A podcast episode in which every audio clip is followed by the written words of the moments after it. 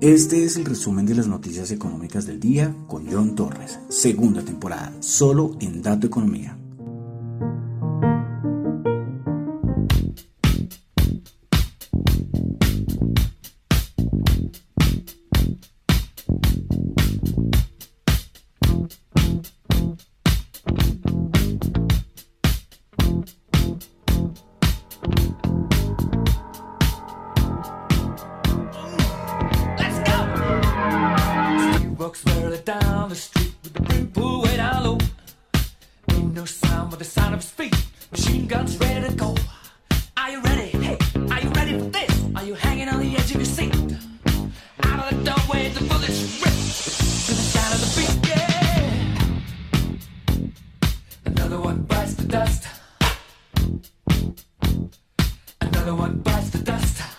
And another one gone, and another one gone. Another one bites the dust. Hey, hey, gonna get you too. Another one bites the dust.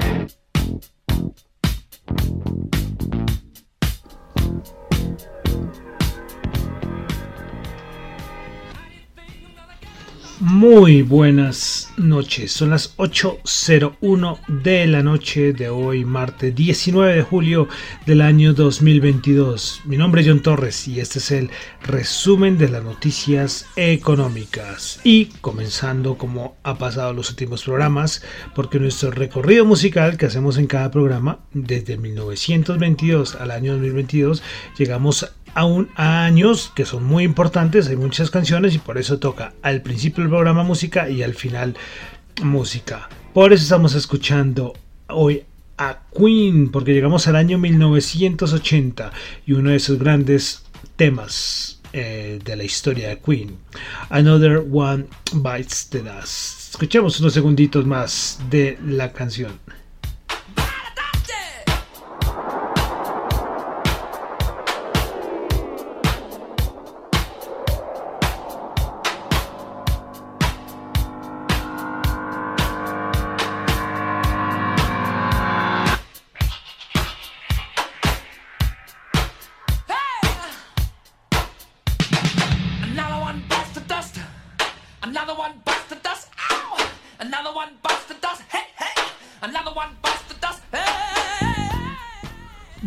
Entonces quiero saludar a los que me están escuchando en vivo en Radio Dato Economía, tanto en la web como en la aplicación de Zeno Radio, Z-E-N-O Radio. También los que me escuchan en el podcast, en Spotify y en Apple Podcast. Muchas gracias, no se les olvide ahí la calificación, es muy importante. Y también los que me escuchan en Google Podcast y en la aplicación de streaming descentralizada Tita TV. Bueno, entonces vamos a comenzar con el resumen de noticias económicas, recordándoles que lo que yo comento acá no es para nada ninguna recomendación de inversión, son solamente opiniones personales. Bueno, entonces vamos a comenzar hoy día martes 19 de julio del año 2022.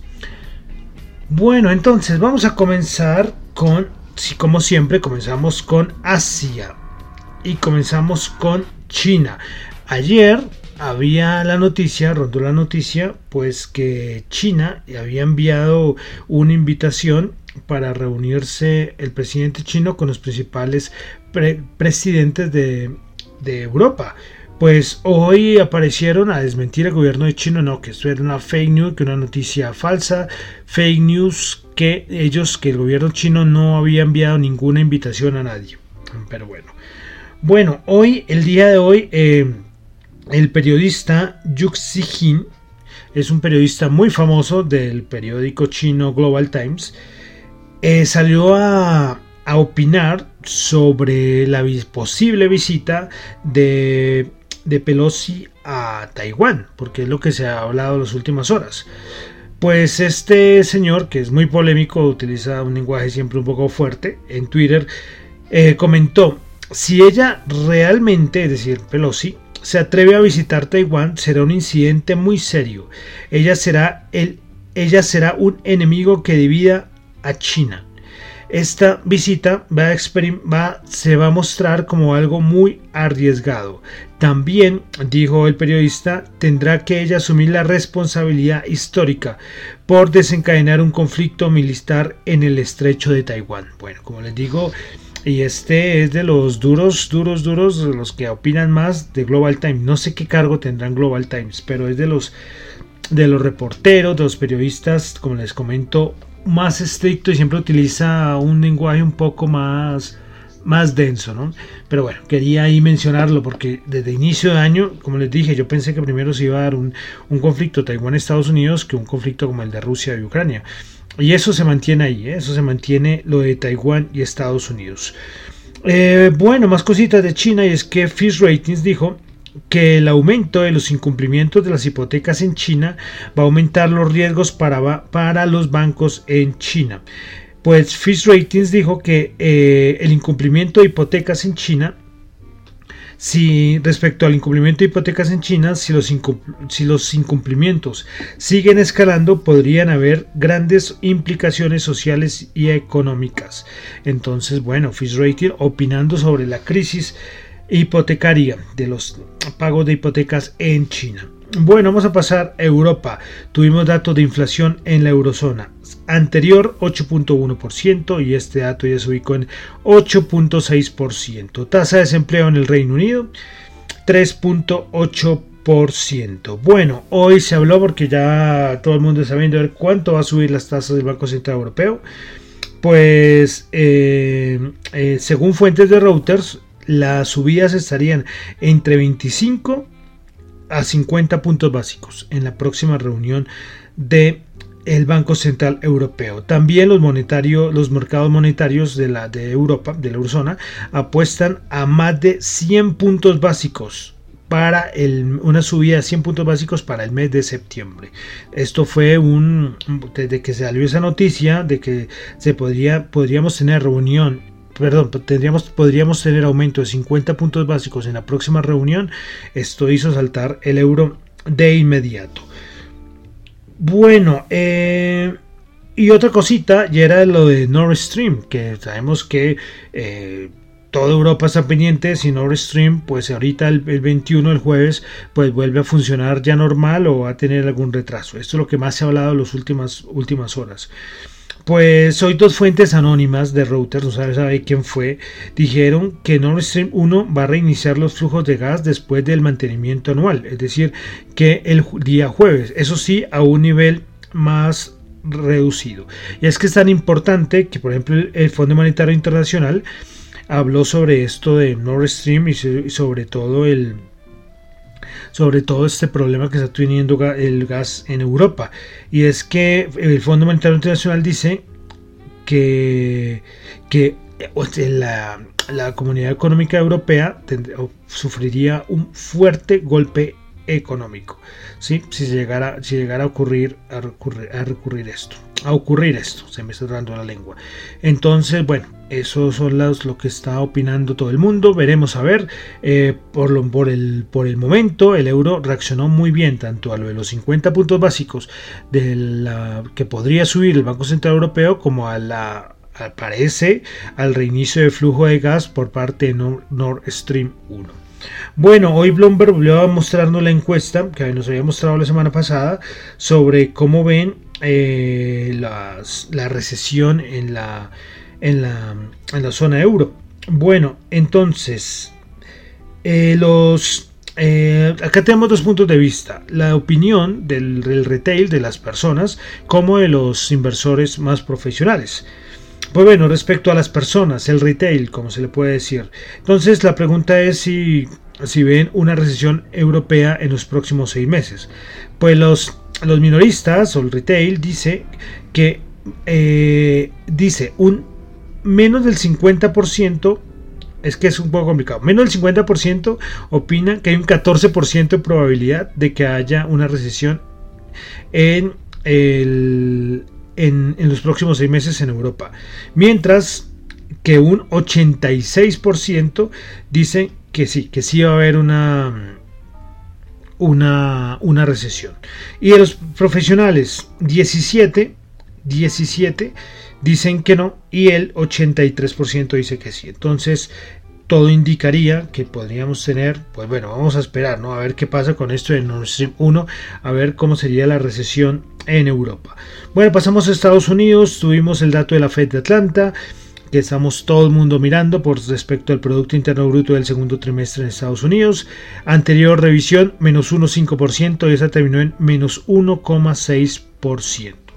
Algo que se ha hablado hoy, y bueno, y es que en gran parte del hemisferio norte, Europa, Asia, Estados Unidos, eh, las temperaturas están tremendas. ¿eh? Eh, hoy el Reino Unido anunció la temperatura más alta histórica, a nivel histórico, o sea, todo incendio, bueno, está un caos por todo este cambio climático. Y es que respecto a todo esto, el presidente Joe Biden parece que podría declarar una emergencia climática en los Estados Unidos, pero todo depende de lo que vaya a ser el Congreso. Y es que dice que si el Congreso no avanza en una agenda puntual, el, mandatario, es decir, Joe Biden, estaría considerando declarar la emergencia climática. Entonces estaremos pendientes. Pero eso sí tiene asustado a todo el mundo. ¿eh? Eh, he visto comentarios bien fuertes diciendo que lo que estamos viendo este año o lo que están viviendo, mejor dicho, porque no estoy allí, eh, lo que están viviendo allí en el hemisferio norte, que, que, que solamente el inicio de lo que podría empeorarse los próximos años. Bueno, vamos a pasar ya a Latinoamérica, eh, hoy Focus Economics hizo sus nuevas estimaciones de Producto Interno Bruto para mostró su nueva estimación de Producto Interno Bruto para América Latina. Entonces vamos a comparar 2021 eh, versus 2022. Para 2021, por ejemplo, en el caso de Venezuela era el 4% y para 2022 9,9%. Para Colombia en el 2021 era 10,7% y en el 2022 5,4%. Uruguay en 2021 era 4,4% y para 2022 4,2%. Bolivia en 2021 era 6,1% y para 2022 es de 3,6%. Argentina para el 2021 era 10,4% y ahora es del 3%. Para Perú en el 2021 era 13,5% y ahora es del 2,7% ver un momento porque esto acá está sonando. Bueno, del 13,5, repito, en Perú en el 2021 y ahora es del 2,7. Para Chile, 11,7 en 2021 y el 2% en 2022. Esta es de las más bajas, junto a la de Paraguay. La de Paraguay en 2021 4,1 y en 2022 del 0,6. Entonces son las estimaciones de Focus Economics respecto a las estimaciones del Producto Interno Bruto de América Latina.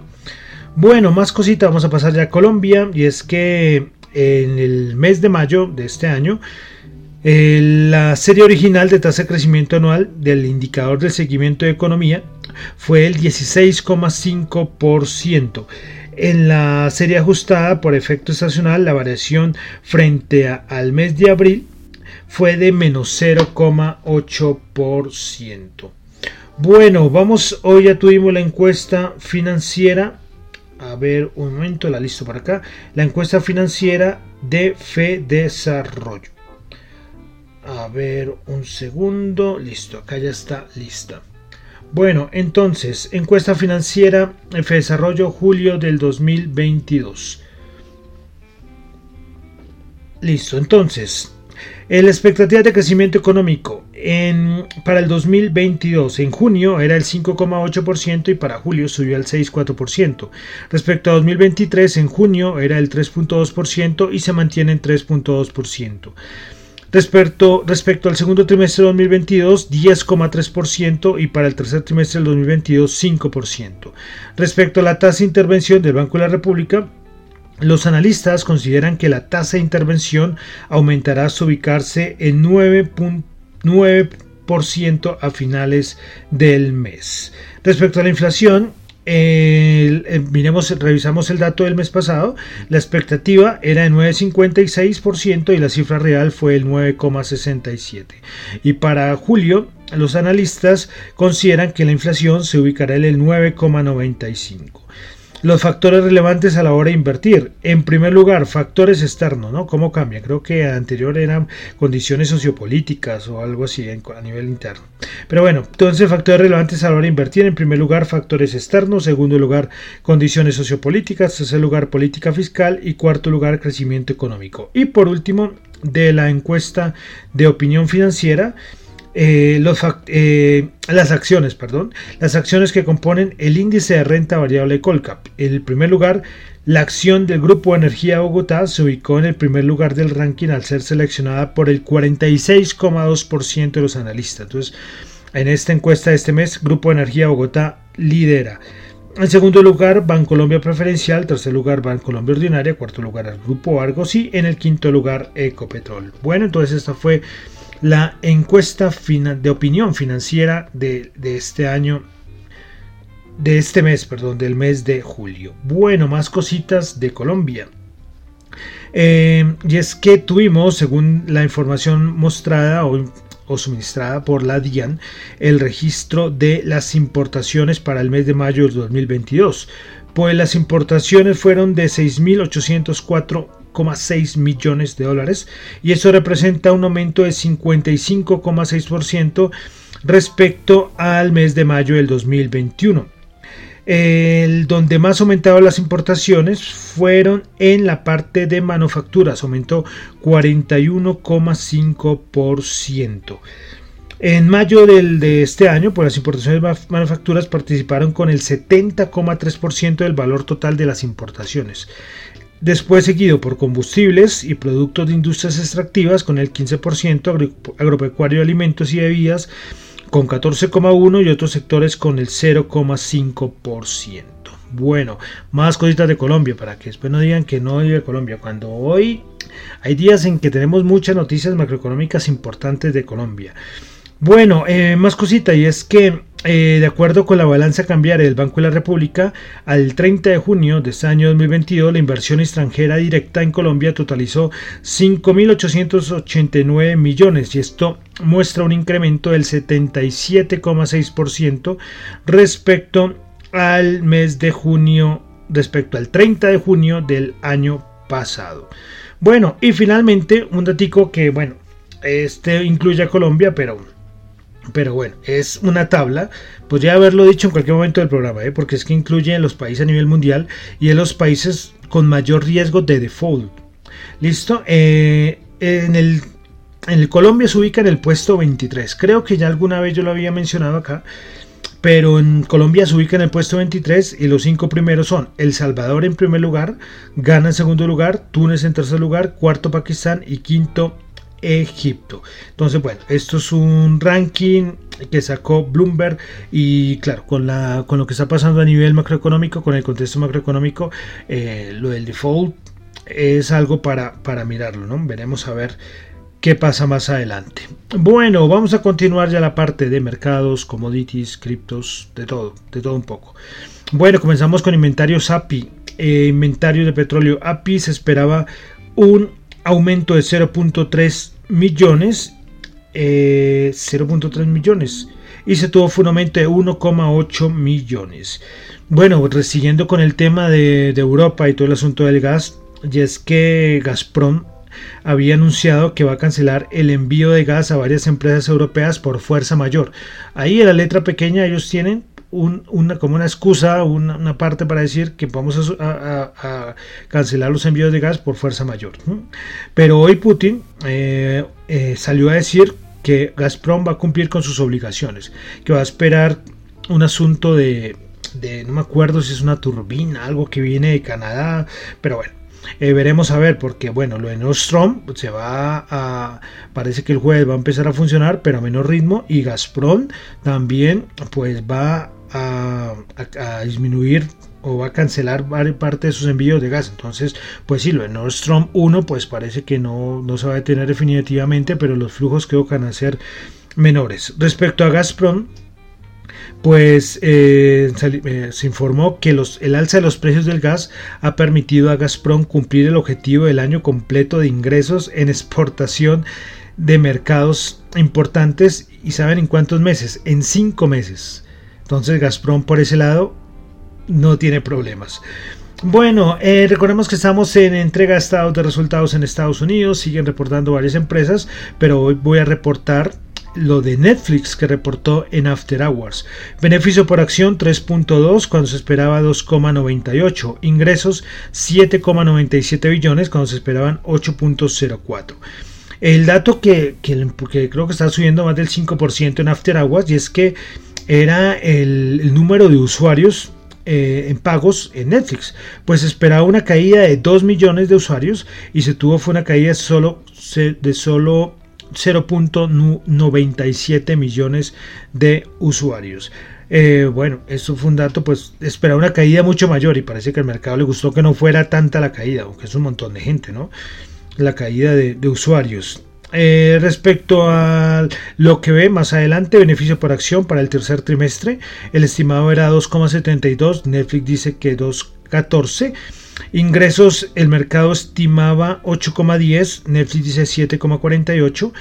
Y respecto a los usuarios, el mercado espera más 1.8 millones de nuevos usuarios y Netflix dice que un millón de usuarios. Veremos a ver. Ya tenemos ahí los datos de lo que espera, lo esperamos para el siguiente entrega de resultados del tercer trimestre. Bueno, otras cositas de Netflix y es que parece que varios países van a aumentar el costo de la suscripción y que van a armar como nuevos planes para lo de compartir, no más estrategias porque lo de compartir contraseñas en muchos países lo están usando. Entonces, ¿qué van a hacer para que eh, solamente, por ejemplo, en un hogar, solamente un, usuario se pueda conectar. Bueno, es un poco, un poco lío ahí la cosa, pero, pero ahí lo informamos. Bueno, hay una noticia importante de Apple. Y es que Apple informó que está planeando reducir la contratación y el gasto para el 2023 por la situación macroeconómica. Esto ayer, Ayer yo no hice un programa, pero ayer cuando salió fue un golpetazo al mercado durísimo, porque bueno, lo de la recesión es una realidad. Eh, bueno, más cositas, noticias varias rapiditas. Didi en China será multado por un billón de dólares por investigación de ciberseguridad. Otra cosita es que Google informó el día de hoy que a partir del mes de agosto va a empezar a probar prototipos, prototipos perdón, de realidad. No sé si es realidad aumentada o realidad virtual. Mm, no sé, no estoy seguro cuál de los dos es, pero bueno, nuevos eh, nuevos como lentes que va a tener. Esto va a tener micrófono, cámaras. Bueno, yo me alcancé a ilusionar hace muchos años, hace ya más de 5 o 6 años, unas Google Glass, que eran una cosa que uno les veía, wow, qué increíble. Proyecto que fracasó. Bueno, entonces, ¿qué pasó? Vamos a a la parte de los índices. Eh, ¿Qué pasó el día de hoy? Bueno, el día de ayer, como le decía, la noticia de Apple, ayer estaba subiendo la bolsa en Estados Unidos y la noticia de Apple hizo que el mercado cerrara bueno, bajara, no cerrara con caídas muy fuertes, pero sí bajara. Pero hoy, hoy subidas importantísimas y llegando a niveles técnicos importantísimos. Eh, me van a decir, eh, John, te, quedaste esperando los, los 3.500 puntos. Bueno, no, no sé si me vaya a quedar esperando. Para mí todavía le falta una caída a esto, pero ¿quién lo va a saber? Puede ser que sí. Puede ser que ya a partir de ahora vayamos a máximos históricos y ya, eh, ya, ya vimos el suelo del mercado. Eh, eso, no, eso no lo sabe nadie. Eso sí tocará estar viendo el día a día del, mercado. Eh, hoy Bank of America informó que estamos en los grandes fondos de inversión están teniendo, están en máximos de cash que no están invertidos que el problema es que los minoristas sí son los que están invertidos y los que no han capitulado. Bueno, ya los cuantitativos salieron hoy a hablar sobre los esta subidón del día de hoy, eh, pero ellos tampoco garantizan que es que ya de aquí vamos a máximos históricos. Es que nadie lo puede garantizar. Subidón importante, llegamos a movimientos técnicos importantes, pero recordemos lo que he dicho los últimos meses. Todo mercado bajista tiene unos rallies importantes, ¿eh? importantes. Veremos a ver, ¿será que este ya es el definitivo? Volvemos a, romper la tendencia, romperemos ese canal bajista en la que estamos. Estamos en la parte superior. Recuerden que los canales, esos canales eh, tienen la parte superior y la parte inferior. Estamos en la parte superior. Esperaremos a ver qué va a pasar. Entonces vamos a darle un repaso a los índices de Estados Unidos, cómo cerraron el día de hoy. Pero sí, subidas, subidas importantes. ¿eh? En Europa, por ejemplo, la noticia de del Nord Stream, que, parece que el jueves va a empezar a funcionar, esto impulsó al mercado, al mercado europeo con bastante fuerza. Bueno, entonces, eh, comenzamos con, vamos a comenzar con el SP500 que el día de hoy subió 105 puntos, 2.7%, 3.936 puntos. Principales ganadoras en el SP500, eh, 3.936. Bueno, principales ganadoras, CISAR subiendo el 8.2%, Mash Group subiendo el 8.1%. Y PVH subiendo el 8.1%. Principales perdedoras IBM. IBM eh, entregó resultados ayer, los cuales no eran tan malos, pero ellos dicen que la que el dólar tan fuerte los va a perjudicar. Lo que hemos hablado últimas veces, lo que decía Yele el otro día, ¿no? Que un dólar fuerte no es muy bueno para la economía de Estados Unidos y va a afectar. ¿eh? Vamos a ver cuántas otras empresas van a hablar sobre el dólar fuerte. Bueno, principales perdedoras el día de hoy en el SP500.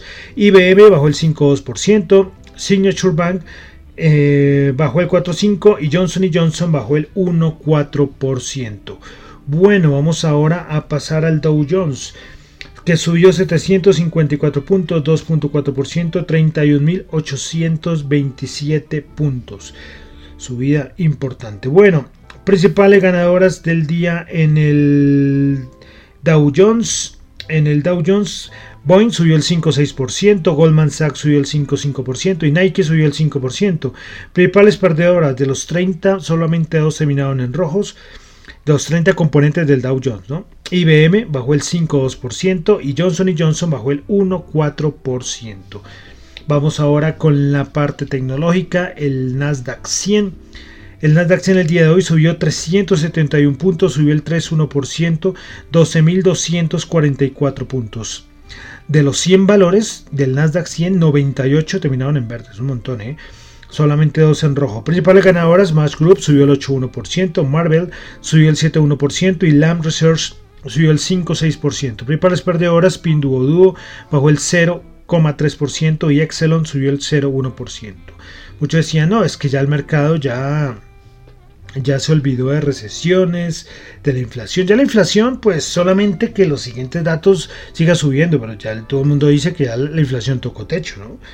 Y que ahora eh, ya es descontar la recesión. Veremos a ver. Eh, no sé si ya la, ya la haya descontado. Bueno, el VIX, que a pesar de las subidas, no baja de los 24.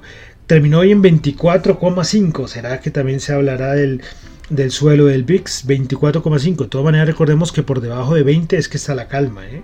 Veremos a ver qué pasa. Bueno, vamos a ver el DXY, el índice dólar, que también lo seguimos mirando. El DXY también corrigiendo 106,5 en este momento, también corrigiendo el dólar. Vamos a ver la rentabilidad del bono de los Estados Unidos en cuanto está la rentabilidad a 10 años está en 3,02 volvió por encima del 3 esta sí no me la esperaba ¿eh?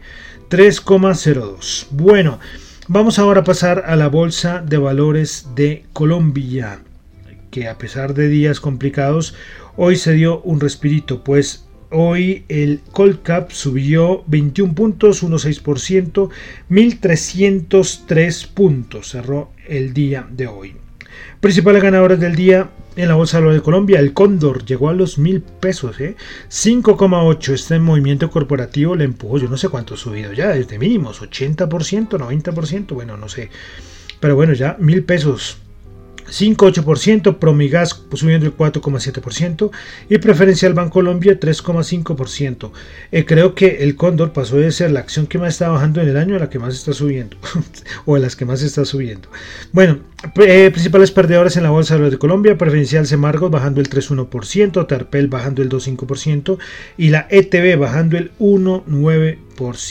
Bueno, vamos a dar un vistazo a los commodities, a ver en cómo están en este momento. Ya en este momento lo que hago es mirar el futuro. ¿sí? Los futuros es lo que está operando en este momento, entonces le echamos una mirada. El oro va bajando 1708 en este momento, va bajando el 2 dólares la onza. El petróleo 99,9 el WTI a ver cuánto, eso significa una bajada del 0,7 por barril. El Brent 106,8 bajando 0,3. Las bajadas pues muy poquita cosa del petróleo. Bueno, a nivel del dólar, En Colombia sigue bajando 4.303, bajó 12 pesos la tasa representativa del mercado. Y listo, vamos a terminar con las criptos que han estado subiendo con bastante fuerza. El otro día a mí se me pasó, ¿eh? se me pasó hablar de cómo estaban las criptos y llevan subidas importantes las últimas horas. Las criptos, ven la correlación tan importante que hay entre las criptos y, y la renta variable de Estados Unidos. Pero bueno, Bitcoin 23.125, volviendo a los 23.000, bajando el 0,6%, Ethereum 1.535, ya ha subido como cuánto, ha subido mucho Ethereum, ¿eh? subiendo el 0,1%, va a haber una actualización de Ethereum y es que van a cambiar una cosa del protocolo, que es algo importantísimo, ¿eh? una cosa muy importante para Ethereum. Bueno, BNB bajando el 0,3%, Ripple bajando el 0,09%, Cardano subiendo el 0,5%, Solana subiendo el 0,3%, Dogecoin bajando el 0,1%, Polkadot bajando el 0,08% y Polygon Matic bajando el 0,2%, se mete en el top de las importantes Matic. Es que Matic, desde que salió una noticia que va a participar en un evento de desarrolladores de Disney, se ha metido un subidón, pero fuertísimo. Eh, rápidamente, eh, Matic, eh, hay un sector de las criptos que se llaman los capa 2. Los capa 2, ¿qué es? Los capa 1 son las blockchain principales, por ejemplo Ethereum es una, es una capa 1, es una blockchain principal. Pero hay veces que hay proyectos que lo que hacen es hacer mejoras a, a estos capa 1.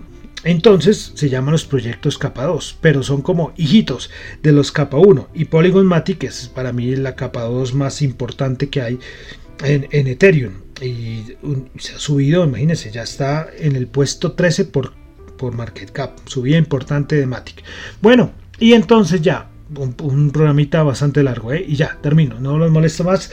Terminamos por el día de hoy con el resumen de noticias económicas. Recuerden que lo que yo comento acá no es para nada ninguna recomendación de inversión, son solamente opiniones personales. Y lo que yo les digo acá les sirve para algo maravilloso, maravilloso.